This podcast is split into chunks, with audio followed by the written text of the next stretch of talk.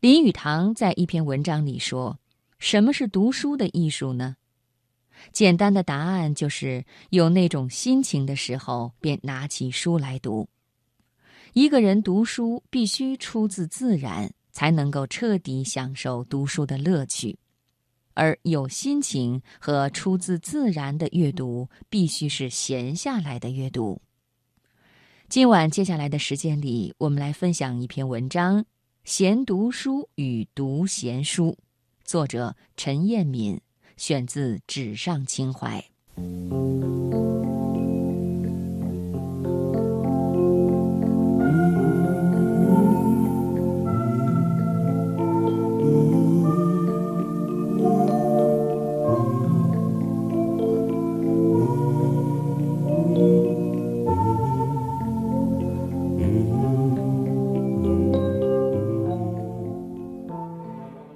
喜欢读书的我，包里随时都会揣上一本书，闲暇的时候翻上几页，内心便会涌出许多的欢喜。我的阅读常常不分时间、地点、场合，早上醒来，上班前的那会儿功夫，等女儿下课的间歇，出差旅行的舟车之上，麦当劳或咖啡馆里的片刻小憩。假日的空闲里，都是我阅读的好时光。读书与我，仿佛就是一种内在本能的需要和生活的常态，已成为自我滋养的一种方式和感受生命花开的最自然、最愉悦的途径。当怀着冲动抱起书本，潜心阅读，或陷入冥想的刹那。内心常会生出许多的欢喜，感受到源自生命深处的诗和音乐，继而对生活、对生命充满了由衷的感激与热爱。平静、欢愉，那是一种幸福的感觉。悠闲的时光其实无处不在，不管时代和生活的节奏如何加快。只要愿意，闲读书的时间还是时时可以找到的。而理想的读书境界，不仅仅是闲读书，还要读闲书。一切的闲书都是无用之书，不为功利所用，只是顺乎自己的性情喜好，使自己获得内在无限的愉悦。孙玉先生在《文人的胡同》一书中说。天底下无用的文章，往往是最好读的。闲人闲笔，真的会胜过伟岸状的宏文。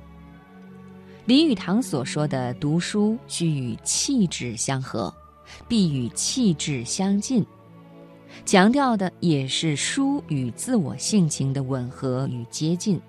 在他看来，世上无人人必读之书，也没有一个人必读之书。读书就是顺乎性情的一件乐事。朱小弟在《闲书闲话》中谈及的人到中年读闲书，也是一种驱除外物、回归本心的自由、自如、自在境界。读书如交友，是讲究缘分和气场的，受缘分和气场的感召。在琳琅满目的书籍面前，人们总会倾向于选择与自己气质相合的那一类，这跟他是名著与否，跟他的作者是名人与否没有关系。对的书常常是与自己的气质相合，合自己口味的书，如此才能获得愉悦和美感。我读的书都不是鸿篇大著。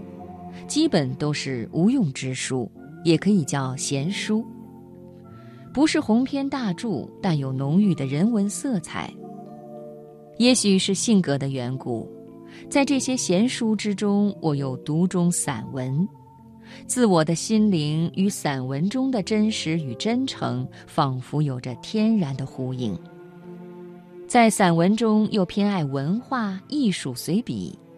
像三联出版的《文房漫录》《旧时书房》，丰子恺的《子恺谈艺》，汪曾祺的《文与画》，朱光潜的《谈美》，黄永玉的《沿着塞纳河到翡冷翠》，梵高的《梵高艺术书简》，冈仓天心的《茶之书》，赵恒的《老饕漫笔》等等，都是我偏爱的那一类。我说不出它能给我的日常生活带来什么样实际的利益，对于工作学习也没有立竿见影的帮助，但在捧读的刹那。心中却会升起许多的愉悦和诗意，使人生笼罩在无限的美感里。之所以是闲书，就包含了许多自由的性质，可读可不读，喜欢就读，不喜欢就不读，时机到了就读，时机不到就不读，不像考试用书，或多或少隐含着强迫的不得不读的意味。也不像公司推荐给员工的职场书，带着管理和教化的痕迹，而是自由自在、全然由心，让思想和灵魂自由放飞，使天性得到自然的舒展。而人的生命只有在自由自在、悠闲自如的土壤中，才能长出蓬勃之势、欢喜之情。